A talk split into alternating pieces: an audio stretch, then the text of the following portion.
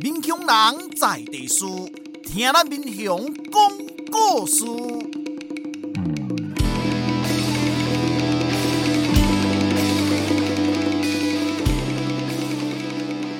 您现在收听的是《我的民雄朋友们》，我是主持人管中祥。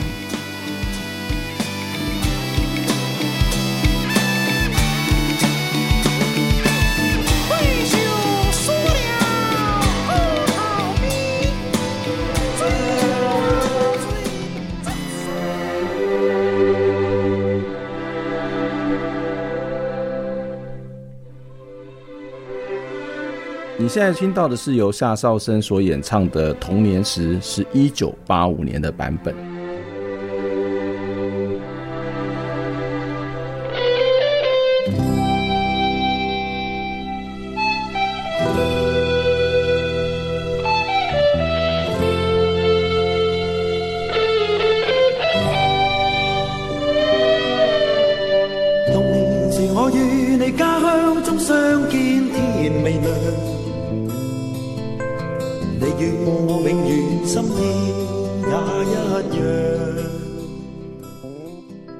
在节目当中提到很多次，台湾已经是一个高龄化的社会。在这样的社会当中呢，事实上有许许多多的这些问题逐渐浮现哦。而我想大家也很清楚，嘉义就是高龄中的高龄哦，就是在台湾算是人口老化非常严重的地区，有许多问题呢需要我们关注哦。而所谓的高龄，当然是指的长辈的年纪是越来越大。那当然，少子化也是造成高龄化一个很重要的因素。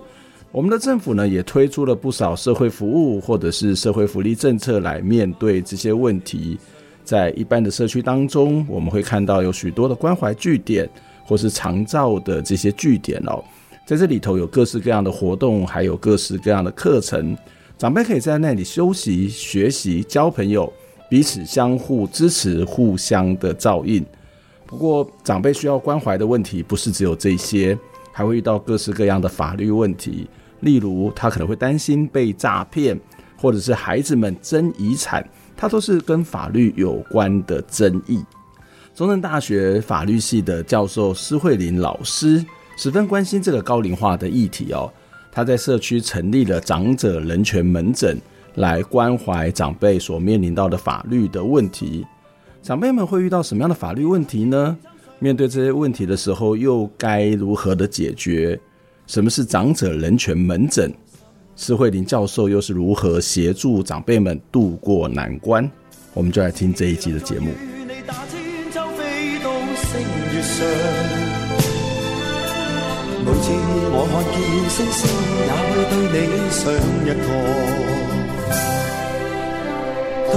时，我与你将火心刻到花树上。你说过两个痴心永守望，何时能再与你一双双走到花树望？再看看这两个心，有冇永远相向？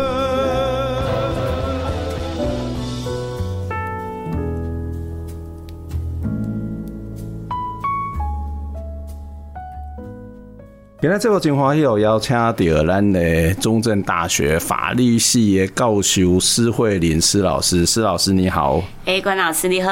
嘿，哇，施老师。很活泼呢，我说给他录外节目的爆音，爆音吗？今天哦，我去拿那个搞啊 PP 啊那个，哦，我我也给你处理起来，对啊对啊，我给我的后置的给你处理起来。施老师其实是一个很活泼啦，哈，我们其实，在很多时候对于法律人的刻板印象，理工很犀利啊，你当然也是很犀利，哈，然后很理智理性，你也很理智。但是又有一个就是，我什么时候给李沁给你看过？有有有有，你在你在那个报告在讲话的时候，那个条理是分分明的，逻辑是很清楚的，然后那个推论是严谨的。对对，我知道有没有太过于拍马屁？哎，对，我开始觉得有点脸红，有点脸红了。然后主持人就是主持人，就是专门在搭台子啊，让别人可以在台子上面可以尽情的发挥。搭要搭好，要搭坚固，对不对？但是你你太活泼，你自己会跳下去，我就没办法。好，然后但是严肃啦，我就觉得我前两天访问那个。法官，然后就是法官也非常非常的严肃，在谈很多的东西，在谈呃他怎么去推动国民法官啊等等的概念。可是你你其实是一个很活泼的法律人呢？嗯嗯，为什么？为什么？我跟你们讲哦。哦，好，你感觉要讲秘密了。大学的时候认识我，你就会觉得我很像法律人，因为我以前不笑。你不会看我大声笑哦，因为你知道我是来自于一个所谓的法律世家，没错没错，爸爸妈妈都是对，爸爸还是庭长哎，对，我爸爸在刑庭四十年，他退休的时候是刑一庭庭长，嗯，所以我父亲其实平常不太说话，嗯，因为他觉得法律人说话就是找麻烦，嗯，那要不然不是给别人找麻烦，就是给自己找麻烦嘛，因为你不该说的你说了，尤其他在庭，他在刑庭，他刑庭会断人家生死哎。也对，所以他也不能随便去说，比方我现在手上有一个案子，我现在手上有个冤狱，或者我什么什么，或者我觉得我们最高法院，呃，因为他是庭长，他他要去呃，可能评议很多的案子，他他不能他不能跟别人讲，也不能跟自己家里面讲嘛。那可是有的时候，因为你知道，刚刚你也谈到，就是说他在刑庭，他。呃，总是免不了要判一些刑事，尤其是比方说死刑案件，他自己心情就会非常的不好。嗯，所以在这种情况之下，他也很怕，也许他跟家人说什么，他会不小心冒出一些他不该说的话。所以以前我我父亲以前在家里面一天大概是讲三句话。对，就是这种方式，就是假崩啊，跟假对，就是早上起来问要假崩没，不用打灯了，猛讲啊，你是猪爸呗，啊，哎呀，我们讲讲，哎呀，没假啥，哎，安尼，然后就三句啊，然后再来就是小孩子如果考试少一分打一下，少两分打十下，大概这是我爸爸以前。所以你的是一个非常严格家教，对对对对对，严格的一个，而且我两岁半就已经把四书五经。开始背，三岁半就背完。哇！我小时候只会念三字经。哈哈哈，很好。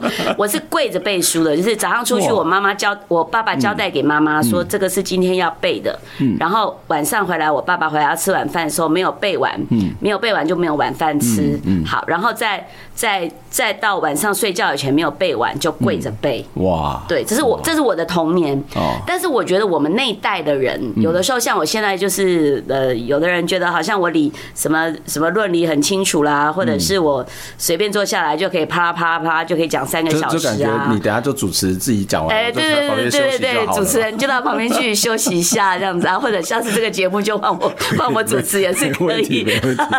那那所以我觉得这个跟我小时候我父亲给我的那一些训练，虽然四书五经我一句都不记得，但是我觉得这个对我们逻辑记得很清楚，对，就是就是那个论述论述的逻辑，或者是说。一件事情的逻辑，嗯，我感觉是有帮助的。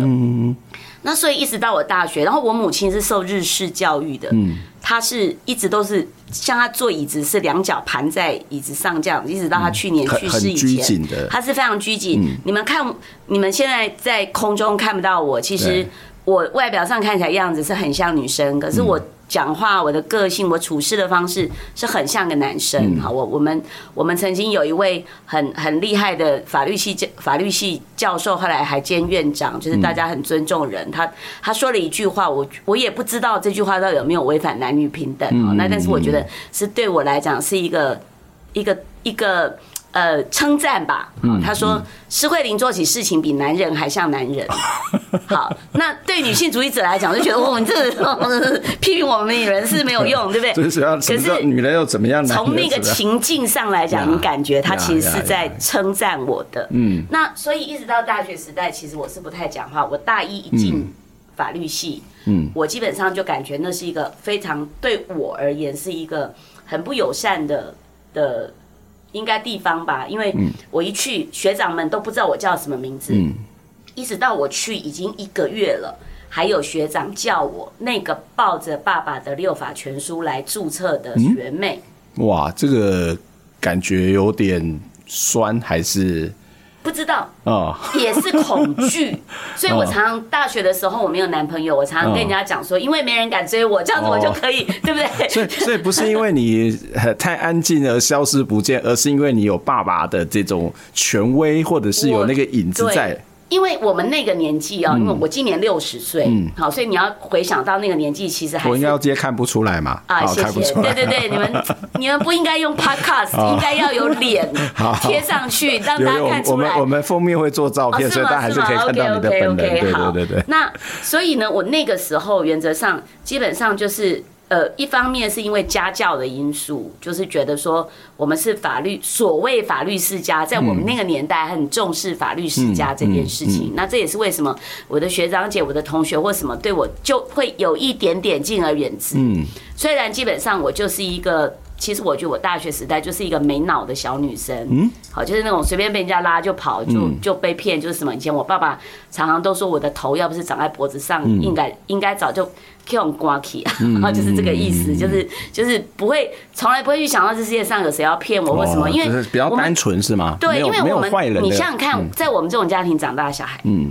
就是从小保护的好好的，对，你不知道外面到底是出大太阳还是下雨嘛？因为你还没出门，爸爸妈妈就已经帮你把伞撑好了，对不对？所以我们就是没有见过世面的小孩。好，虽然说呃爸爸妈妈哦都是在法律界，但是其实我们是一个很单纯的。可是也因为我们父母亲的职业，然后再加上我们那个年代还是白色的，比较有一点点还是白色恐怖时代。比方说我父亲因为他不是国民党员，我们从小就一直搬家，我们就四个月六个月搬一次家。所以，我一直到大学时代，我其实是一个不讲话、很安静，然后基本上也没什么表情。而且，我父亲一直告诫我：“你不要乱说话，你说话就给自己找麻烦。”家里面很安全，但是跑跑到外面就有点没有安全感的那种。对，然后你就会交朋友也很害怕，做什么都很害怕，然后就是点点。我我曾经访问过白色恐怖二代那种，跟你的描述有一点点像，有一点类似。所以他他的爸爸就是会从小把他绑在身上。啊，然后因为他害怕他有，就是每天晚上睡觉都要把窗户关得很紧，然后只要任何的电话来就是风吹草动，然后要用棉被把它包住，然后保护他。哦，那太夸张了！我们家的我们家还没有恐怖到这样。对，当然没有那么恐怖，但是我觉得那那个爱护或是那个不安全感好像有。我们家只是四个月搬一次家，但是因为我刚刚有说过，我爸爸不讲话，嗯，所以所以这个什么白色恐怖这一类东西，都是我比较长大以后我自己去回推，然后去看那时候的。的历史背景，然后去去慢慢的去了解，因为我后来也念法律嘛，所以父我父亲有时候也会跟我聊聊一些过去的事情。那所以我就会慢慢，可是那个时候我其实是不理解的。那一直到我到英国去求学，那我去了伦敦，一进海关，第一个人家问我什么叫 flight number，嗯。你用中文问我，我也不知道那是什么，所以我是用眼泪过关的，就是我。我我也不知道为什么忽然之间眼泪就掉下来，有点害怕，不知所 措。我不知道什么是 flight number 啊，那我不知道什么叫你。你即便告问问我说你的你的那个班机号码，我也不知道。那时候二十四岁就去伦敦，我根本不知道什么叫班机号码，没有出国过啊。好，那所以呢，对我来讲，就是到了伦敦，其实也是非常痛苦的两年，因为我的英文等于是。在伦敦，然后被完全就像二次世界大战的日本跟德国这样子，完全被打散。嗯，然后从头学起。嗯，好，所以我的英文等于是在伦敦那两年，像是像是小孩子这样子，就就就就这样学。所以你从那时候开始学会讲话，学会对。而且是学会讲英文，嗯，而且是没有文法的英文，就是像小孩子在牙牙学语。然后我那时候最常就是在呃伦敦不是很多大公园嘛，然后暑假我呃放假的时候我就到公园去坐着，拿着一颗大面包，然后坐在那边，然后自然就有那种老人家就坐在你隔壁，然后他就开始跟你聊天，问你是哪里来啊什么。然后你知道英国的老人家他会跟你从二次大战，从 俾斯麦时代，从什么，你如果碰到德国人，他就会跟你讲俾斯麦的什么社会保险比英国的那个什么保险，然后很多什么什么，然后因为这样，我就开始学会跟人家聊天。我其实跟我自己父母亲不聊天，跟我的两个弟弟更没话说。但是从那时候开始，慢慢，而且你要知道，英国老人家很有耐心，他觉得你这句话听不懂，他跟你讲十次，他都可以。好，他的，所以我们等一下可能会聊到失智老人，他跟你讲十次，我们就觉得很不耐烦。可是当初我一句英文讲不出来的时候，人家可能可以用不一样的英文单词，然后同一个意思，哇，他可以跟你讲十次，就像一个老师一样，对不对？所以现在可能很多人会觉得，哎，法律系老师英文好像都还。OK OK 的，哎、欸，但是施老师的英文好像比别人好一点。嗯，其实我觉得就是因为我在伦敦待了三年的时间，嗯，那我觉得我就是就是我因为假期嘛，也没什么朋友，我也不爱交朋友，我也很自闭，所以我就是去公园，然后坐在那边，然后自然就有老人家或者是谁或者有谁，因为我很爱狗，就有人牵着狗来，然后就开始陪我聊狗啊什么，然后就聊天，所以我的英文是这样来的，然后我的聊天的习惯也是这样来的，然后后来。呃，因为我生了一个所谓的自闭儿，嗯，嗯好，对，那自闭儿就是关在自己的世界里面。嗯、那如果他的妈妈不开始疯狂的话，就陪他的儿子自闭了嘛。嗯，好，所以我那时候想法就是说。第一个，我要先进入我儿子的世界，对，因为我觉得自闭的意思应该就是他世界很好玩，对，所以他觉得我们的世界不好玩，他的世界不是我们懂的，所以我们要去学习了解他的世界到底发生什么事情。也不是学习，就是我那时候我那时候很简单的想法，因为我是弄儿童人权的，所以我的想法就是说。他不喜欢我们的世界，我为什么要把他拉出来？因为小时候带他去看医生，医生就说他的头不看你，就把他的头转过来看你。嗯，好，那我会觉得是医生治疗自己，强迫人家。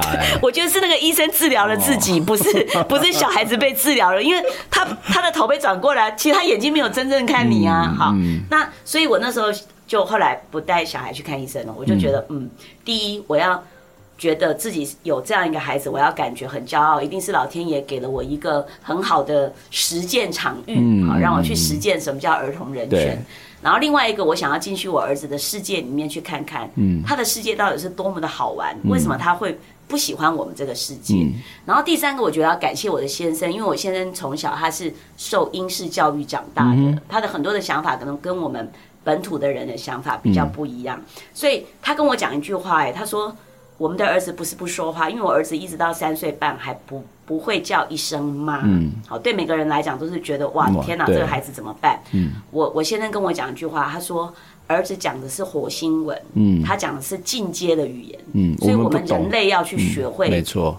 跟他讲他的语言，嗯，所以以前我在跟我儿子这样来来去去的时候，每个人觉得好奇怪，他就这样比来比去，为什么你都知道他在讲什么？对对，因为我开始学会讲火星文，应该是这样说吧。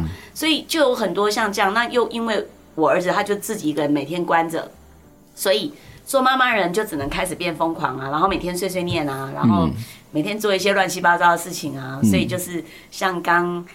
节目还没有开始，关老师说的，我一点都不像法律系教授，我 我没有办法像法律系教授，我就是已经学会疯疯狂狂过日子。没有，就是很多人说我不像大学教授，因为我很熟之类的。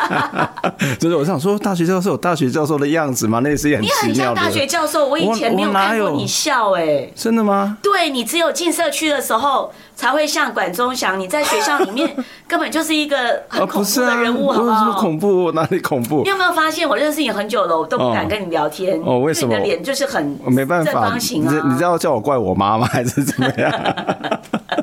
所以，我今天总总算认识，总算认识我了哦。好好好好，没有，就是没有，就是在那边，就是哎，我其实是一个很害羞、很内向，只是很多人都不相信。对，然后看得出来吗？对啊。哦，那像像我们那个 我们的协同组织，我们的组织杨玉就是说，我很我让他很害羞，他都不相信我很害羞。我就是不太熟，我就会不想要去讲话，或是也不想要干嘛干嘛。对啊，所以然后你你用那个正方脸，对对，没所以你用害羞又不跟人家讲话，用个正方脸。对，谢谢谢谢你证明我害羞，对不对？我们学校碰面的时候，你也不会主动的去。会啦会啦会点头，会点头。心里面会觉得，哟，那个是老师怎么那么三八？会会会点头。我真的会点头，所以我们是最近做社区对不对服务的时候，你才觉得哎，我好像觉得，而且我还是先，我还是先认识你老婆，我才觉得哎，也许我可以跟她老公讲。你你应该是先认识我女儿吧？哦，你女儿也很害羞，我女儿害羞，所以我有时候都会觉得我好像太快接近她会吓到她。没有，她她是真的蛮害羞的。对啊，好，现在果果然你变成主持人，我得赶快找回我的样子。其实施老师是一个很会看天，很会探究。就探究自己、探索自己的人生，然后你把你自己现在的样子跟你的过去去连接起来，然后去探索小孩子的世界到底长怎么样，或者一个自闭儿的世界长。我觉得那个其实是一个，真的是一个学者，或者是我们在面对人生的时候，呃，我们比较能够去探索的时候，就比较不会那么怨声载道，才会知道了解原因，了解我们才能够去解决问题。我觉得这是一个很好，我自己也蛮喜欢这样一个面对问题的态度啦。那我我不知道这个跟你学马克思是没有关，因为你上次跟我说，哎，我我跟你是一样，我学马克。克思的。我想说，马克思是学马克思的吗？我说马克思有很多种啊。对 对对对，因为我自己是比较偏向在传播领域，就是批判政治经济学，也就是说比较从马克思的角度来看一些问题啦。那呃，应该是说读法律的人，其实马克思他写法律只写写过不到一页，嗯，好，所以他其实也没真的写什么，他也不是读法律的人，他应该是读社会学，或甚至我觉得他是读。呃，有一点政治学，又有一点偏社会心理，嗯。他其实也是蛮多，其实也是一个记者啦。他其实也是做很多很棒的一些，从现在看起来是很棒的一些调查报道。对。然后我我对他的认识就是，他就是一个穷的快死了，然后去找恩格斯给他一点钱吃饭，然后每天过得很干譙那种人嘛。哈，那所以才会好，那又是一个有脑袋人，所以他可以写出。好，那个很多大家看不懂的东西，像恩格斯每天吃得饱饱的，他应该就写不出《资本论》嘛，对吧？一定是要肚子很饿，然后在在那个时代，然后看大家这样子民不聊生，然后被资本主义压得死死的、烂烂的，然后他才会觉得说，哦，才会有那些想想法出来。所以，对我们法律人学马克思，大概比较不是真的，我们把《资本论》拿来画红笔、画黑笔，应该不是这样，而是说用马法马克思的方法论嘛，就是就是他的那种呃。我还记得哦，因为这已经很多年前事了，我觉得讲也没关系，就是一个八卦吧。我先生也曾经申请过中正大学，哦，然后谢天谢地，中正大学没有让他进来。嗯，那没有让他进来的原因是因为我还记得那时候有一位老师啊，已已经离开中正了，所以我也可以讲，他就说这个人怎么演讲都没有结论。嗯，我觉得就是马克思嘛，嗯，马克思就是看什么都不高兴嘛，那我们就是辩证，辩证的过程。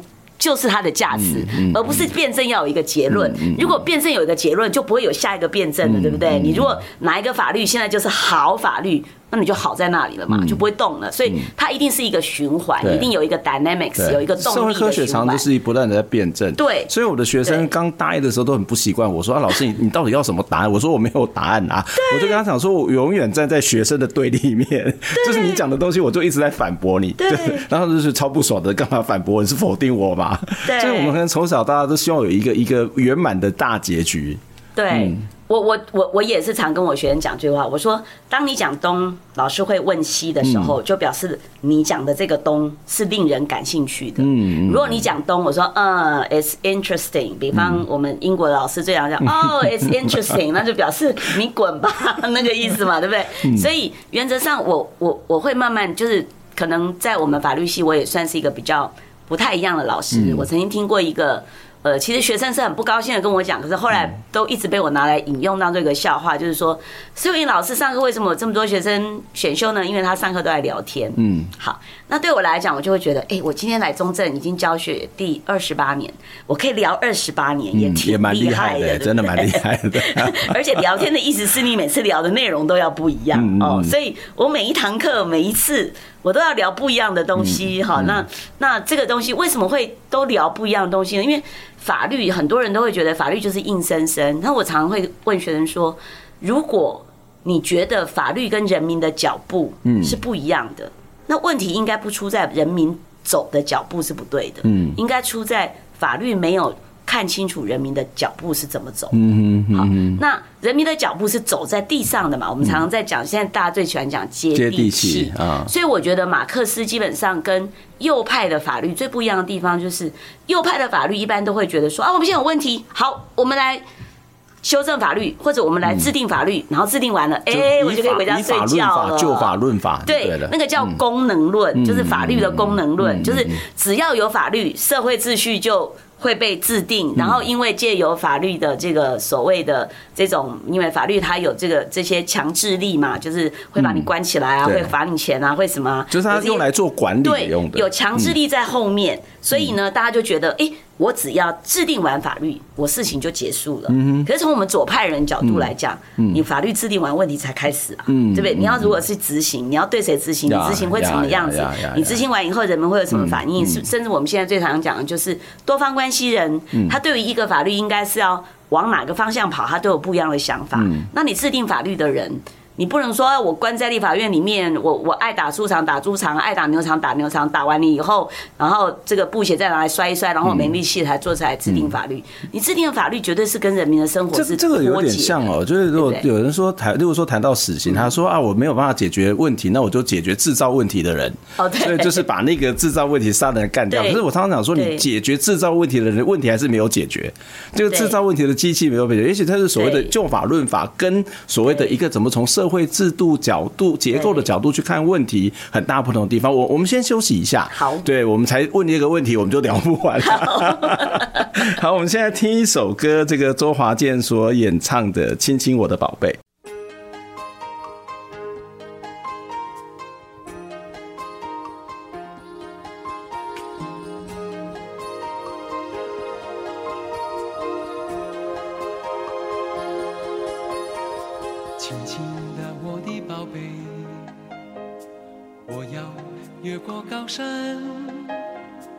寻找那已失踪的太阳，寻找那已失踪的月亮，轻轻的我的宝贝，我要越过海洋，寻找那已失踪的彩虹，抓住瞬间失踪的流星，我要飞到无尽的夜空，摘颗星星做你的玩具。我要亲手触摸那月亮，还在上面写你的名字。啦啦呜啦啦啦呜啦啦，还在上面写你的名字。啦啦呜啦啦啦呜啦啦，最后还要平安回来，回来告诉你那一切，亲亲我的宝贝。la la la la la la.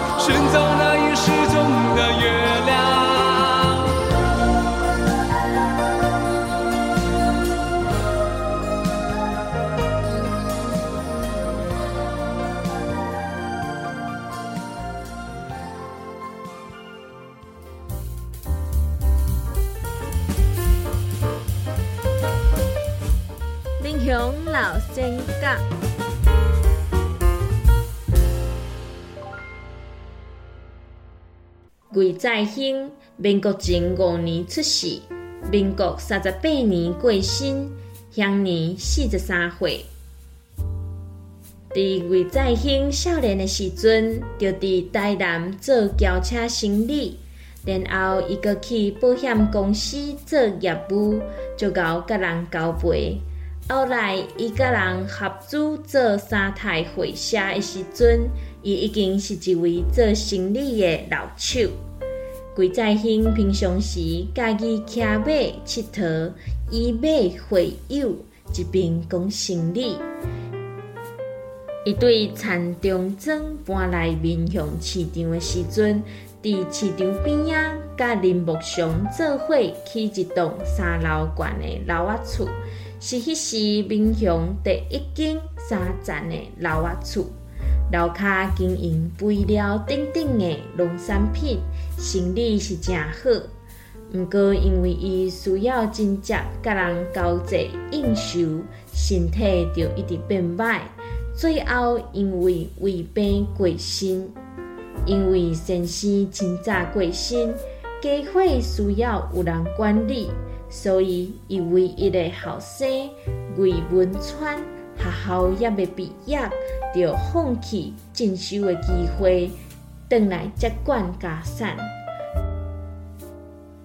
这就是魏再兴的故事，改编自先贤小段，作者陈文波。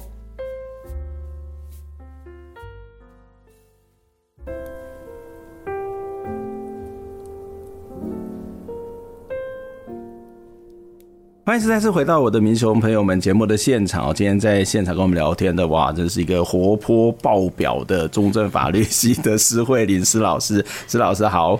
你好，关老师，你好。对，我们刚刚上一段，我觉得有点严肃了，因为在那公的有这个马克思公的这挂无为不为，哇，真的是感觉是在上课，轻松聊天上课。但是我觉得上课有时候就是聊天呐。我我记得，我觉得我学生给我一个最大的称赞是，老师你上课都在讲干话，但是是有道理的干话。我说哇，好棒哦，到底在损我还是在称赞我？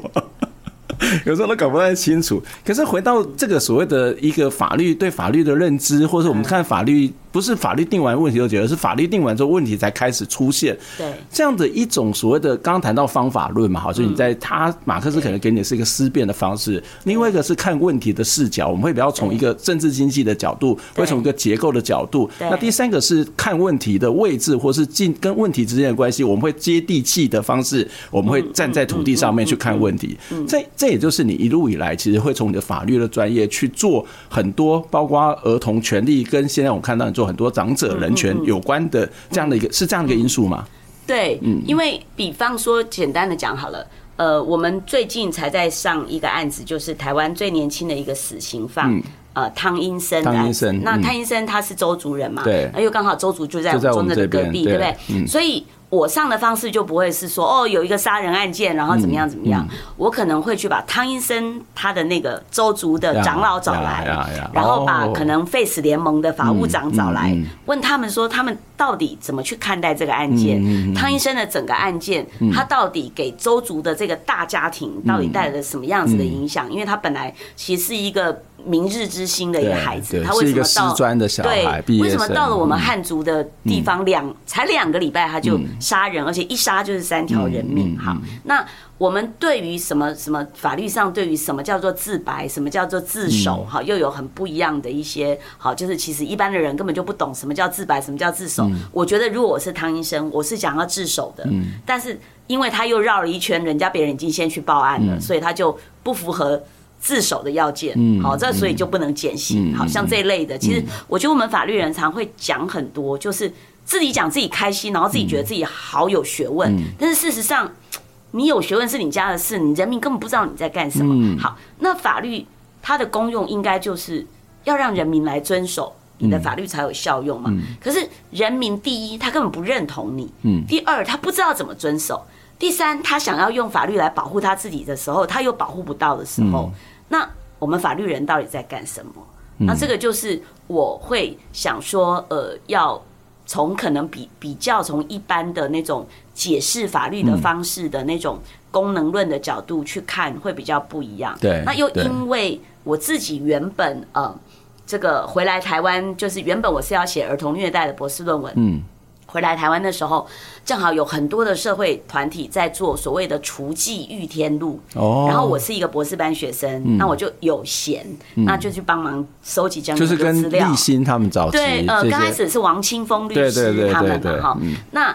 那因为这样，我后来就觉得，哎，大家都忙成那样，都没有时间把东西写下来，我觉得很可惜。我就跟我的老师讨论，我说，哎，那我不要写儿童虐待了，我来写台湾的卖女为娼的问题。那因为我是一个那种温室下长大的孩子，所以我们要做法律社会学，我们就真的要进去。那所以，我因为那样子，我跑去跟。所谓那时候一群雏妓，嗯，呃，被放在中途之家的雏妓，我看他们住了半年，嗯，好，那我那时候才慢慢的去了解说，哎，不是所有的孩子都像我这样是在温室里面长大，有的孩子他九年国教之后，他连手表都看不懂，嗯，好，那我们的九年国教到底在做什么？我作为一个法律人，我就开始有很多很多的反省，那所以因为博士论文写的是跟儿童人权相关的，那回来台湾我是读法律的嘛，总得找个工作，所以就只好。要骗口饭吃嘛？那骗口饭吃，我就要去发明一个专长。然后法律社会学不是法律系的专长，好，所以就要去哦，卖女为娼嘛，好像跟家庭比较有关系嘛，所以就只好去教亲属继承。好，那这样子的话也跟家庭比较有关系。民法、家事法对，可是又因为我也是那种叛古型的人物，所以我就不讲亲属继承，我讲家庭法。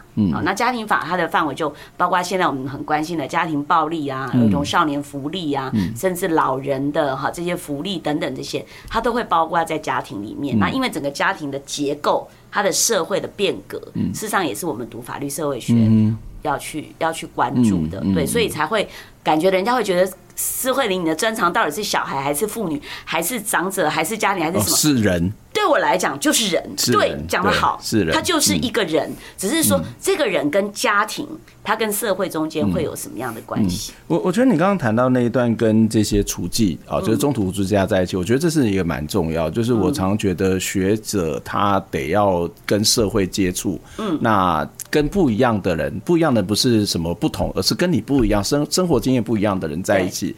我觉得那个不只是对于学术也有帮助，对于自己的人格，对于自己的这种见解、视野都有很大的帮助。我自己在过去做了蛮长时间的的精神障碍的研究。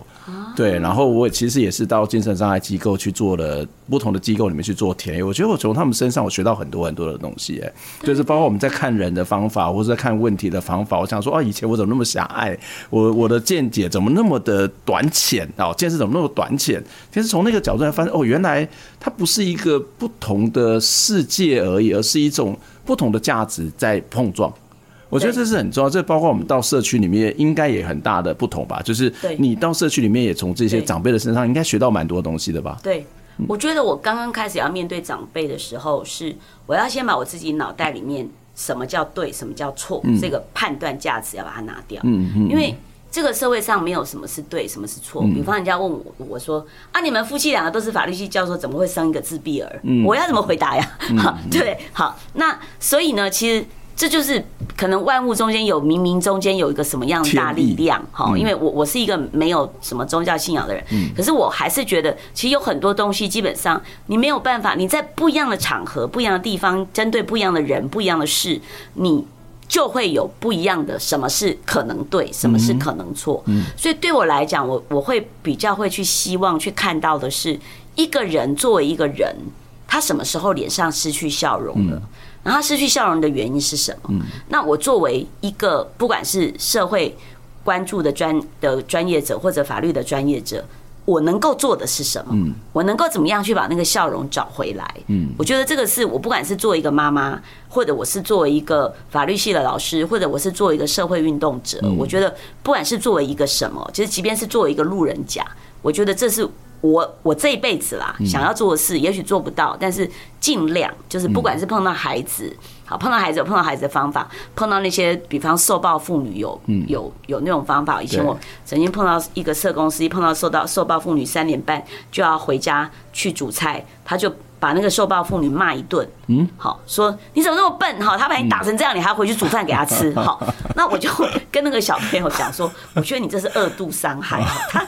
她就是很想，她就是她老公五点要回来，她怕她五点回来又被打，所以她三点半要赶快回去把饭煮。就是她没有办法进入到她的情境里面。对，那我觉得我们专业者常常这样，就是用我们的所谓的对错，嗯要去去规范那些。我们觉得我们想要帮忙的人，可是我现在常常觉得，你不要觉得你是帮忙人家，你就是一个什么了不起，就是可以去改变人家。就一起啦，合作啦，我都觉得是合作啊。我常常觉得，所谓每天在跟我说谢谢那些人，其实我觉得我才是真心要跟他们说谢谢，因为是他们让我学习到。生命的图像应该是什么？嗯嗯、我我访问你之前，我还是有做功课。我看到你在应该是大爱的访问嘛，然后你有提到一段，我觉得很很棒哎，就是你的学生在做所谓的长者人权门诊嘛，哈，然后然后有一个阿嬷跟他讲了很长的一段时间，有学生跟他讲说，他是一个年轻的律师，你要说阿，你公丢掉，阿嬷你公丢这样，对对对，然后你就把他叫到旁边，把他痛骂一顿。我没有我没有痛骂了，我们只是循循善诱他的小以大义，对，就是学生其实都是这样。这样就是说，呃，像我们尤其法律系学生，他现在到到法庭上面去，嗯，他都要做争点整理，嗯，所以他有精准，对，对所以他在做一些法律咨询的时候，他就很他抓不到那个阿嬷，嗯，花了。半个小时跟他讲到底在讲什么东西，所以那个学生其实是这样，他是一个我我之所以会把他抓到旁边去好好的说他一顿，原因是因为他是一个那个鼻子长在头顶上的学生，现在有很多这种学生哈，那尤其是那种好那种很很前面的学府的，前面的学府的 那种学生，那那他就一个阿妈在跟他讲，他一个阿妈结婚四十二年，他被打了四十二年，然后他花四十分钟跟他讲是说他是如何的受苦，觉得那个那个。学生竟然跟他说：“你也在公丢掉嘛？”那所以后来我就把他找到旁边说：“一个阿嬷，用四十四十分钟的时间跟他跟你讲四十二年中间的事，如果他不是说重点，他请问你他是重点吧？嗯，对，嗯，那那那就是表示，我就跟那我我跟那个学生讲说，如果这个阿嬷到你面前懂得说重点，那你就没工作，嗯，对不对？你的你的工作不是就是从他的那些所谓的废话里面。去把真正的争点整理出来，而且这是一个经过学术训练或者专业训练的应该要有的能力。对，就是说我们会跟人家所谓的不同，好，就是我们可能能够去把一些复杂的东西把它抽象化，或者把它系统化。所以阿妈讲了四十分钟，对他这是重点。可是你怎么样把它洗练出来、精炼出来，是我们所谓的专业者应该有的工作吧？嗯，是说的非常好。对我，我觉得我们在大学里面怎么样把我们的学生教成可以跟 AI 竞争，嗯，我觉得就是人性。呀呀呀呀！AI 再怎么厉害都没有人性。但是我们的学生现在慢慢的好像。不知道为什么，是因为素食文化吗？还是因为竞争力太太强？还是因为劳动市场太不友善？还是因为什么？我觉得我们现在的学生在当人的样子，跟我们年轻的时候不太一样。这个是让我感觉有点害怕。我觉得可能是整体环境啊，倒也不见得是学生如何如何，就是我们可能会很希望很快的达到我们的目的了。嗯，所以我们会设定目标，然后快速的往那个目标去前进。所以那个旁边的东西，我们就觉得那是一个不知道在干嘛，或者是没有什么用的。所以我们就很快的达到目的，所以那个那个那个思考它会被限制，它好像是很工具性的思考。我觉得这可能是一个很，我觉得是我自己的观察啦。我觉得是一个原因，就是我们例如说读书选科系，就是未来要做什么。可是我可能学生讲说，你现在读的东西大部分都跟未来没有关系，所以在大学学的不是说你未来要做什么，而是你有培养什么样的能力。这个能力不是那个专门的技术能力，而是你有什么样的思考能力、整理的能力、分析的能力、面对问题的能力，然后进入到这个职。场里面，而不是那个专门的技术，因为专门的技术它可能随时都会改变。对，特别是我们这一行，我们这一行很容易被这些新的科技给取代，所以你是是一个能力的问题。不过我刚刚会谈到你的学生那个例子，其实就是在谈到进入到社区嘛，所以他是在一个我觉得还蛮有趣的，叫做长者门权人权门诊。对，什么是长者人权门诊啊？就是这个这个为什么？就是他是在帮长者看病吗？看起来好像又不是，是吗？对，对，那。呃，为什么我们当初会用门诊两个字？因为我们觉得，你看哦，法律人基本上就是法条拿出来，然后跟你讲说你违反这个违反那个，然后所以你怎么样怎么样。可是你看，如果你去医院看医生的时候，他是先拿听诊器，嗯听听你哪里不对。你说我心脏很不舒服，可是他帮你听出来，其实你是胃的胃的问题。然后，所以他第一个他会先让你减缓，他会可能开点药，先让你减缓你的疼痛，然后他帮你转到对的科，然后甚至他去会诊。好，这是我觉得门诊是这个意思。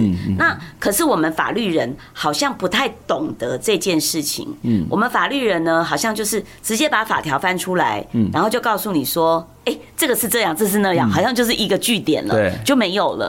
那所以我们才会叫他门诊，就是说我们法律人或者是我们法律科技整合这些专业的人，他要先去懂得去。听别人讲，而且要能够判断别人的问题到底在什么地方，然后他的解方应该去哪里找才是对的，而且是一个团队去找出一个人的解方，好，而不是说。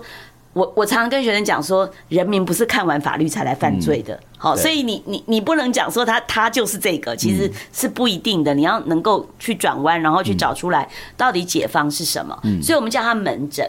那长者呢，是因为我自己六十岁，我不喜欢人家叫我老人，嗯，长辈，所以姐姐辈也不可以。好，好，我们都叫你姐姐，就叫他长者，对，就叫我我。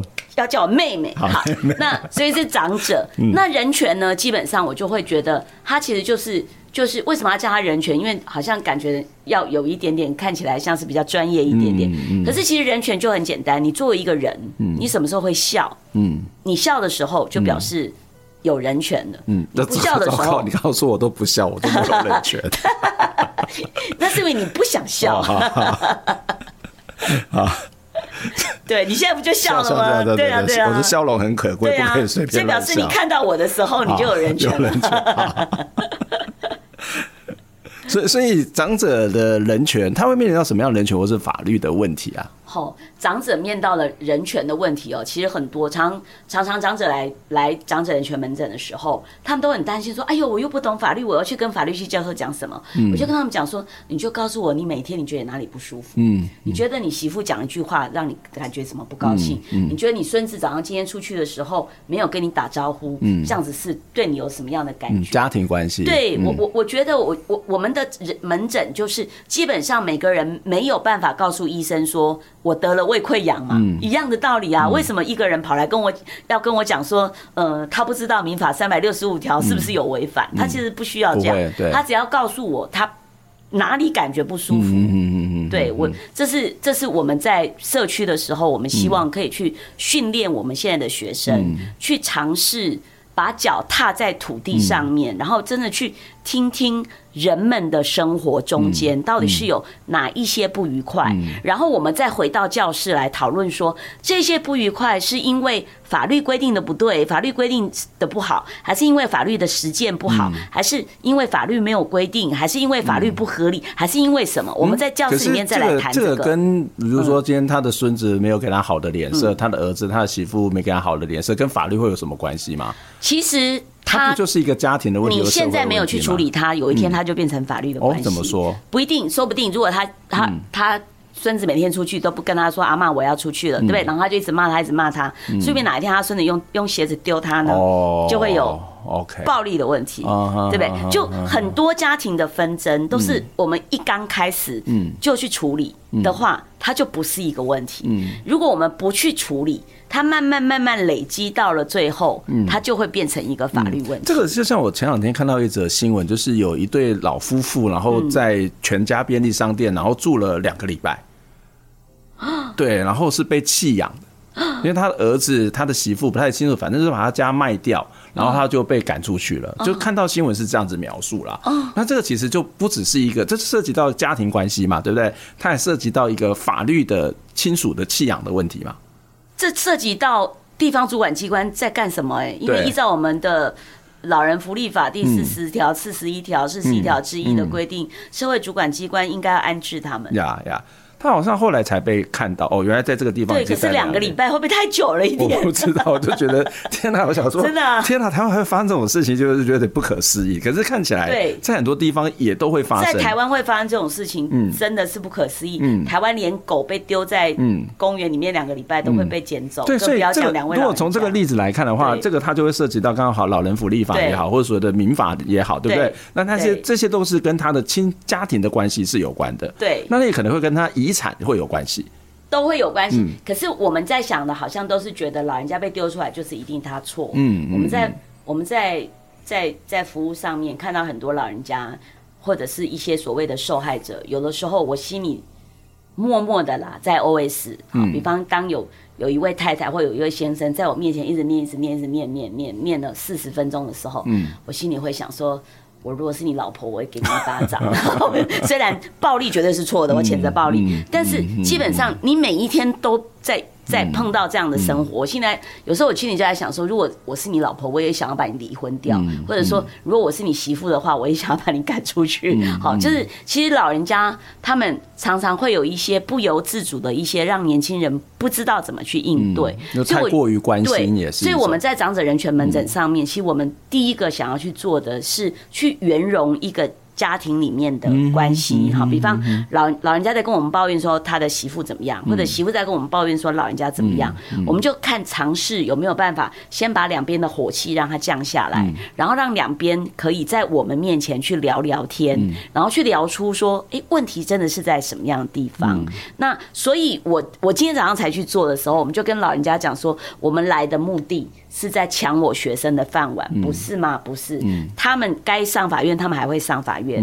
但是我是希望可以来这边，让你们尽量不要去碰撞到法律，因为不管任何人，即便我是一个法律系教授，我碰撞到法律，我一样会痛。所以尽量让你们不要碰撞到法律，哈，因为所有的人的不舒服，嗯到了最后一定是碰撞到法律嘛。那。好啦，你可以讲说到中间可能碰撞到医生，医生没有把你医好，就有人去告医生啦。所以无论到如何都是会碰到到法律，你总是可以牵扯到法律。所以，所以你们是在帮忙排解家庭的问题，而不是在解决法律的问题。其实有，因为比方今天早上就有人问我说，他想要把他的呃房子送给他的女儿。嗯，好。那其实一般的法律服务就只会跟他说什么有什么契税啊、赠与啊，什么一些法律关系，对不对？我第一个问他的问题是你有跟你有儿子吗？他说有，我有两个儿子。我说儿子会同意吗？对，你知道吗？我们我们会去问的是这些问题，因为。为什么要问这些问题呢？因为如果他的两个儿子不同意，嗯、你再来就可能远景就看到法院里面出现他们一家四口了。对对，所以我我们我们会做的是从比较前面，嗯、就是说希望我们。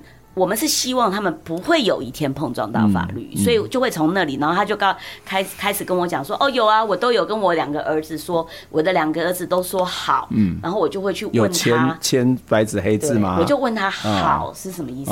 他昨天跟你说好，可能因为你昨天包了三十万的红包给他，他今天不见得会好，他明天不见得会好，所以我说你可能，然后他就问我说，那要不要叫他签字？我说可是父子中间签字很怪。会不会又有一点哈？那我说，诶，要不要我们下次你请他们来，我们来聊聊。嗯，那我来了解一下他的好，嗯，是什么意思？哈，那或者是说，有的有的兄弟姐妹觉得好的意思是说，爸爸现在给你一个房子，嗯，是不是就表示以后你不会回来分财产？嗯，好，他可能就会有这样子的。期待，嗯，但是这个被赠与房子的这个女儿，嗯，就会觉得男女平等，以后爸爸死了，我一样要回来继承，对，这时候官司就来了嘛，对对对对，所以很多东西其实我们在想的都是很。因为基依基于我们的经验，我们想很未来，这会不会很难呢？就是我们都讲清官难断家务事，哎，就是虽然你不是官，但是你这管人家家务事管太多了，会不会很难？就是法律要去介入一个家庭本身就是很困难，但是他还没有，你还是在还没有发生法律的争议的时候，就去协助他们的家庭去解决一些问题。嗯，这个这个好好困难的一件事情，这个很困难，所以我们没有像我们其他学校很多的。呃，USR 都是自己去创造社区场域，嗯嗯、我们基本上去搭人家的场域，嗯、也就是说，比方说，呃，我们刚开始的时候是跟医院合作，对，那医病人基本上对医生都有相当的信赖感，嗯、那我就是坐在门诊后面。坐在那，我只坐在那边听，嗯，然后听完了以后，我觉得，哎，这家可能有是不是有什么问题？或者慢慢慢慢大家熟悉了之后，可能外面的各管师会说，哎，老师来来来，然后那个阿贝每天买两千块的水果回家，他媳妇不知道该怎么办，好，那可能有什么什么问题这样，那我们就用这样的方式，也就是说，刚开始的时候是基于病人对于医生的信赖感，好，因为。一般人碰到法律人的第一个反应是说谎话，嗯，他不是故意的，但是他很怕防备，对对对，他有个防备心。可是每个人看到医生的时候，他会很诚实的说：“我哪里痛，对不对？”所以这是不太一样的地方。有趣，对对。那我们如果跟医生合作，基本上。他就是在医生面前已经被看光光了，所以他们看到哎，有一个可爱的施老师，老师坐在医院医生后面，然后医生有时候没什么就叫我跟病人讲两句话啊。可是他知道你在干嘛，就不会有有各自的问题啊？不会啊。他会跟病人讲说，哎，这个是中正大学施老师，他很关心长者的人的人权。那如果我们发现说，哎，他感觉不太对，就他不喜欢，我就会离开到隔壁去。那我们大概就是慢慢慢慢这样子，就是几年下来形成了一个。呃，也是医病关系，然后也是医病关系后面的可能。有法律专长的人在后面的这样子的一个一个关系，哎，他们也会觉得，有些人还会因为这样子来看门诊，然后就说，哎呀，你们今天那个施教授没来哦，听说还有时候 有时候我忽然没去的时候，还会问说，你。们施教授没有来哦，这样，对对对，因为他们有时候就会顺便问一点事啊，有的人还会顺便问你什么家里的侄子啊，去性骚扰别人或什么事，连这种事情都会把我拉出去问，那这样中间就已经建立了。百宝箱许愿池，对，就就建立了。一些信任关系吧，所以人家就开始愿意跟你讲家里面的事。当然，另外也要有一件事，你不要看我这样好像啦啦啦啦，我觉我不会把我当事人的事拿出来，可能也是从父亲那边继承的。就是说我不管人家跟我讲什么，即便是婆婆跟我讲媳妇说什么，媳妇跟我讲婆婆什么，他们互相之间嘴巴很紧，我绝对不会讲。嗯，这这很重要，这是别人的，因为有时候讲的欧北团，那传到不要的纷争更多。而且因为。老实说了，然后一方面也是我是一个非常健忘的人，嗯嗯，所以等一下。等一下，等你访问完我以后，我回家再听你访问我的东西，我就想，啊，我有讲这个吗？这个是我讲的吗？哇，真的时间实在是真的不够，我应该再想办法要跟施老师再约下一次。没问题，因为我们今天本来要谈这个长者人权，就是长者会遇到哪些人权的问题。就我们刚刚举例子就，就就就非常的丰富，可是绝对不是只有我刚刚谈到的那样的例子。对，嗯。比较长的法律就是我简单的一分钟可以讲完：受诈骗、受虐待、被抛弃、被遗弃，然后还有到底要不要插管子，到底要不要安宁缓和医疗，大概都差不多就是这些。看起来我真的要再跟你约一集。那节目的最后要请施老师来点一首歌送给我们的听众朋友。你要点什么歌呢？呃，我最近听到一一首林志炫的《空》，嗯，我觉得这句，我觉得，我觉得他的歌词里面有很多真的描述到一个人，他对于他的一些生命，到了他来的时候，所有东西都是空的，嗯哼，那他走的时候，他脑袋里面。感觉上，他如果失智，他好像也是空，可是他却有很多的挂碍，嗯，所以我我很想点这首歌给大家分享。好，谢谢施老师点这首歌，也谢谢你给我们今天有很多的分享。我再跟你约一次，好，我们下次再见，拜拜，好，拜拜。